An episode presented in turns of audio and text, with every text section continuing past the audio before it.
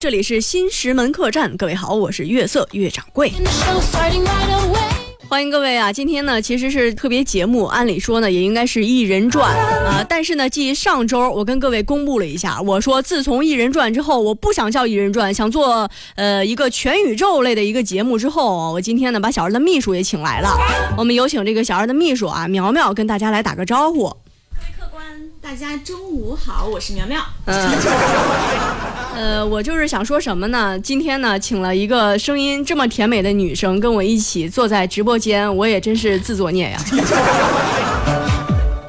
呃，反正呢，我是什么意思啊？今天苗苗啊，你看今天我请你来了啊，坐在我的身边啊，就是呢想告诉各位啊，你呢是我安排在小二身边的卧底啊，但是由于呢你见利忘义，见到小二之后就忘记你的目的，所以今天呢我们来跟各位重新重申一下你的这个身份。我的身份就是我想要顶替你的位置。好了，这个秘书现在已经被干掉了，现在依然是一人转。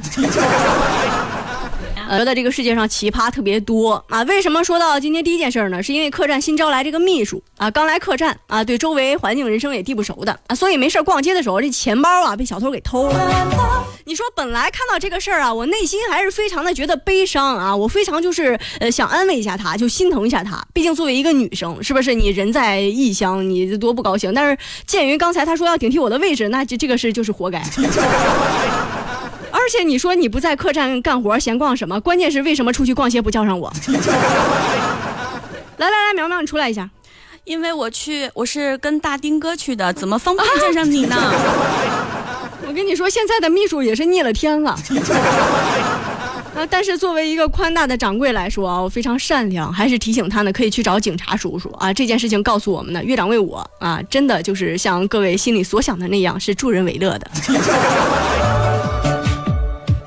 其实呢，这个人生啊，有很多事情是难以预测的啊，就是你不知道未来会发生什么事情啊。我觉得这小偷的人生啊，大致也是如此。你就比如说偷回去的钱，有可能里面啥也没有，有可能只留了一张上面画满圈圈的卡片啊。这个咱朋友都知道，肯定是画个圈圈诅咒你啊。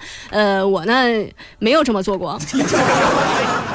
呃，今天呢，给大家说这个主人公嘛，姓莫，嘛叫莫某啊，没准呢也是被诅咒过的啊，因为呢，他前年啊，就是因为东西给被抓了，抓完之后呢，就被这个法院给判刑了。那这次呢，是刚刚啊刑满释放啊，找不到工作之后呢，又开始干起了老本行。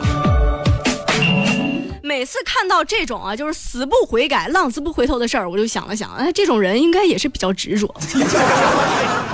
这孟某这一次吧，就是一出山啊，出事不利，很不顺啊，就一直也偷不着东西啊，应该就是偷的都是什么诅咒符之类的啊。最后实在觉得受不了了，你觉得自己吧，就在这个地儿，实在是混不下去了，你换个地方偷偷啊，没准手气能好一点。于是去了旁边的公厕。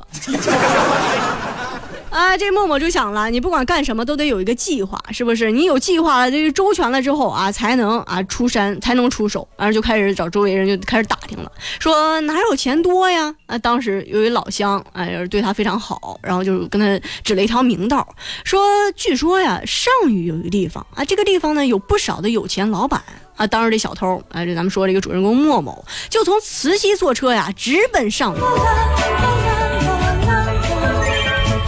当时是迫不及待了，已经啊，整个状态跟各位来描述一下啊。这个莫某呢，其实嗯，本身这个人啊也是比较内敛、比较低调，跟小二似的啊。但是跟小二还有一点类似，就是见着美女流口水。呃，一路上是用了好几包纸巾啊，擦哈喇子，还有眼泪啊，特别激动。而刚下车，这莫某瞄上了附近的一家这个冷却塔企业啊，苗苗，苗苗在这儿呢啊，你快快点说话，不知道以为我我说话你不听呢。这个冷却塔企业跟各位来解释一下，显示出咱客栈的文化。冷却塔呀，就是特别冷的一个地方啊。好了，呃，当时他到了这个，咱们也不关注他是一个什么塔企业的地方啊。他翻过围墙，爬上了一个四米多高的简易大棚。来，萌萌苗苗苗苗，来来，我跟你说个事儿啊，就是你听到掌柜嗓子哑的时候，你就顶上去。好嘞，啊，然后当时啊，特别悲催啊。当天最近咱们这边天气不是很好啊，上虞那边也是啊，当天下大雨来着。这大棚那是塑料做的啊，特别滑。那就说这莫某一脚就踩在塑料上了，人重重的就摔落在地上，到时候站都站不起来了，啊，摔得挺惨，嗷嗷叫了半天，救命啊！但是你小偷啊，提前去踩点的时候，你就知道，你偷东西肯定偷东西之前，你得确定它里边没有人。所以说你呼号了半天啊，也没人搭理他，因为可能会挑时间啊，凌晨的时候呢，是吧？人家一看啊，这场外观众求助不成，怎么办呢？你得自救啊。嗯于是打电话问那个幺幺四，喂，那个幺二零电话是多少啊？嗯，幺幺四也是非常的好，然后把这个电话告诉他了，他在这打电话给幺二零，说那个，喂，快来救我一下，我从棚上摔下来了，我动不了了。当时一直嘚不得啊，就跟对方说了，说那个什么，赶紧来救我啊！再不救我，那什么，这怎么着情况，让人说不清啊。当时也是太紧张了，然后当时人家就问他说：“那个，呃，先生，您现在告诉一下我们您的具体位置。”只听砰的一声，然后这个莫某又从另一个棚上掉到了另一个棚上。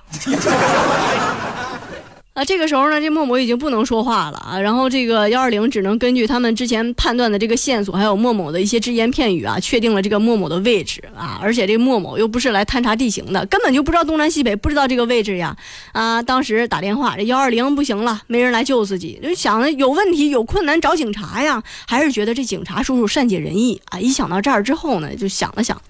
之前吧，也是跟警察算是有渊源啊。你想想，当时也是三十八个监狱住过十四个，呃，都是旧相识啊，肯定觉得这警察叔叔一见面啊，熟人应该会讲些情面。呃，于是呢，毫不犹豫就拨打了幺幺零电话啊。打完之后呢，上去跟人家挺熟，说那个警察叔叔，你听出来了吧？我是那个小莫。警察叔叔一听啊。特别新鲜啊，而且就是一听特别激动啊，正正找他呢，于是呢，赶紧确定了小梦的位置啊，迅速就赶到了大棚的旁边。赶到大棚中间呀，这个呃警察，然后看见这个小莫，然后就跟那小莫说了，说苗苗啊，怎么又是你呀？不是不是不是，我不是这个意思。这个姓莫的人，他可能叫莫淼淼。呃呃，然后这个警察叔叔就看着他了，看着他之后就问他具体情况啊。这个小莫就说了，说那个我确实啊，我那个不知悔改，我错了，我确实是小偷啊，我又来偷东西了。但是我现在实在摔着了，警察叔叔，求求你们救救我。这警察叔叔啊，一般都是以人命为第一啊，为关键啊。即使他犯了法，即使他违了规啊，他是一个小偷，但是呢，现在啊，一定要去帮助他。于是警察叔叔一脚又把他从一个棚又踢到了另一个棚。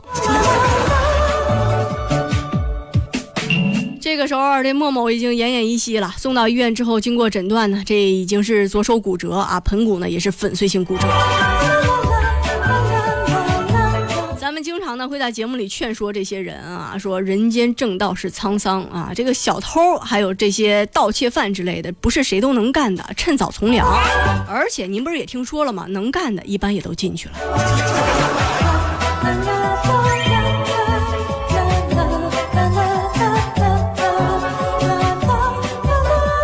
好了，今天呢，咱第一件事是跟各位来唠完了啊，我们接下来这个小二的秘书来，你出来一下。